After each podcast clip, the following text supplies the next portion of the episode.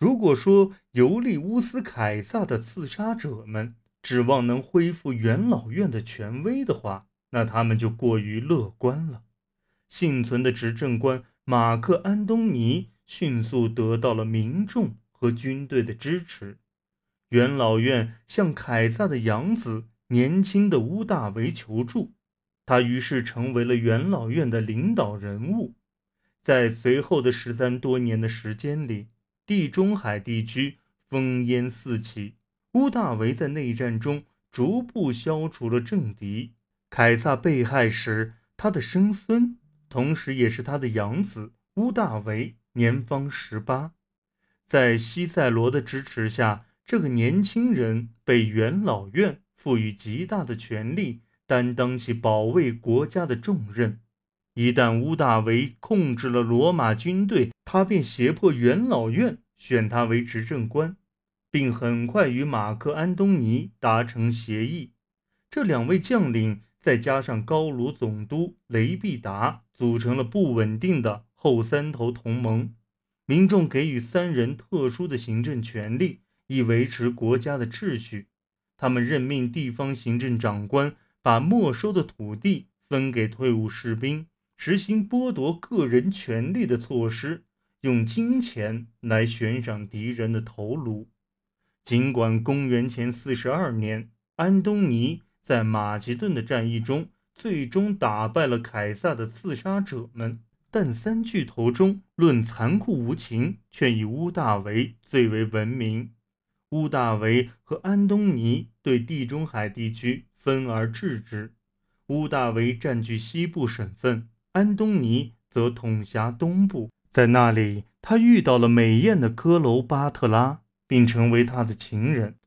这位曾令凯撒倾倒并为他育有一子的埃及女王，此时在为安东尼生下一对双胞胎。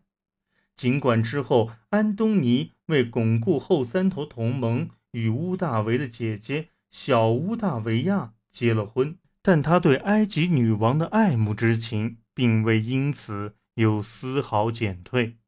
公元前三十六年，安东尼和科罗巴特拉的风流韵事，以及他对安息人作战的失利，使他在罗马的声誉受损。而此时，乌大维手下的将军阿格里帕打败了塞克斯图斯，这令乌大维在罗马的地位得到了巩固。塞克斯图斯是庞培之子。经常对地中海海域进行封锁，截断罗马的海上粮运。乌大维逼迫雷必达放弃手中的权力，同时他和安东尼之间的关系也破裂了。宣传上的唇枪舌战最终升级为公开的战争。公元前三十二年，乌大维在罗马宣布剥夺安东尼作为三巨头之一的权利。并向克罗巴特拉宣战，安东尼拒绝放弃女王，他和克罗巴特拉并肩作战。然而，公元前三十一年，他俩在决定性的亚克辛岛海战中败北，逃至亚历山大，并在那里双双自杀。至此，乌大威已大权独揽。公元前二十七年，他把权力交还元老院和民众。只保留执政官的职务。作为回报，元老院授予其奥古斯都的称号。这一称号具有宗教内涵，有神圣至尊的意思。另外，他还被授予西班牙、高卢、叙利亚和埃及行省的最高军事指挥权，这几乎包括了所有罗马军团。公元前二十三年，他进一步辞去执政官的职务。并拒绝了罗马授予他的独裁官的称号，但这些改变其实都是表面文章。奥古斯都仍牢牢地控制着国家，不仅握有保民官的权利，从而有权提出或否决法案，还在行省拥有特殊指挥权。他自称第一公民。元老院仍然召开会议，尽管奥古斯都。已经对其成员资格做过调整，他还控制了召开会议的次数，并颁布法令规定，只有那些由抽签选出以保证与会人数达到法定人数的元老院议员才需要出席会议。选举也同样以第一公民的喜好来决定结果。起初还按照共和国的传统来进行游说拉票，后来则干脆把名单张贴出来，政敌全部不能当选，但是许多贵族则被纳入他的圈子里。他杰出的将领阿格里帕是他最信任的顾问，在治理国家方面几乎成了他的搭档。当他要长期待在行省时，阿格里帕就留在罗马处理事务。人们不大可能被“共和国”这个说法所愚弄，但是奥古斯都时代的和平与富足确保奥古斯都能得到罗马民众的爱戴。内政结束了，意大利开始恢复生机。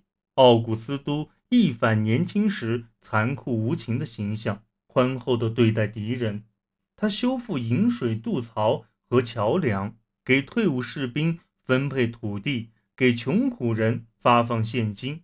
奥古斯都统治下的和平时代是一段受到民众欢迎的休养生息的时期。此时的战争都在远离罗马的地方进行。奥古斯都建立了职业化的军队，平定。并扩大了他所继承的帝国。他在境外建立了十几个殖民地，改革了税收和人口普查制度，从而令更多的来自行省的财富源源不断地流入首都。奥古斯都的扩张遭遇了抵抗，在他生命最后的十多年里，行省中爆发了激烈的起义。公元前三十九年。奥古斯都和利维亚·杜露希拉结婚，两人都是再婚。尽管他们的婚姻没有为他俩带来孩子，但却非常和谐。奥古斯都和前妻生有一个女儿朱莉亚，利维亚则带过来一个儿子提比留。提比留后来成为著名的将军和成功的政治家。奥古斯都将朱莉亚嫁给了阿格里帕。提比留则和阿格里帕的女儿维普桑尼亚结成夫妻，但在阿格里帕死后，提比留被迫和维普桑尼亚离婚，改娶了茱莉亚。提比留与茱莉亚互相厌恶，后来茱莉亚与人私通，这让他身为国君的父亲感到十分尴尬，并于公元前二年将其流放。而在公元前六年，提比留。就已隐退到罗德斯岛，既是为了躲避自己妻子，也是因为他的继父对盖乌斯和路奇乌斯的器重和提拔。这二人是朱莉亚与阿格里帕所生的儿子。奥古斯都领养了他们，并让他们主持公共事务，计划使他们成为他的继承人。可是两兄弟都在年纪尚轻时便死去，奥古斯都。不得不召回提比留，并如利维亚所愿，将其收为养子。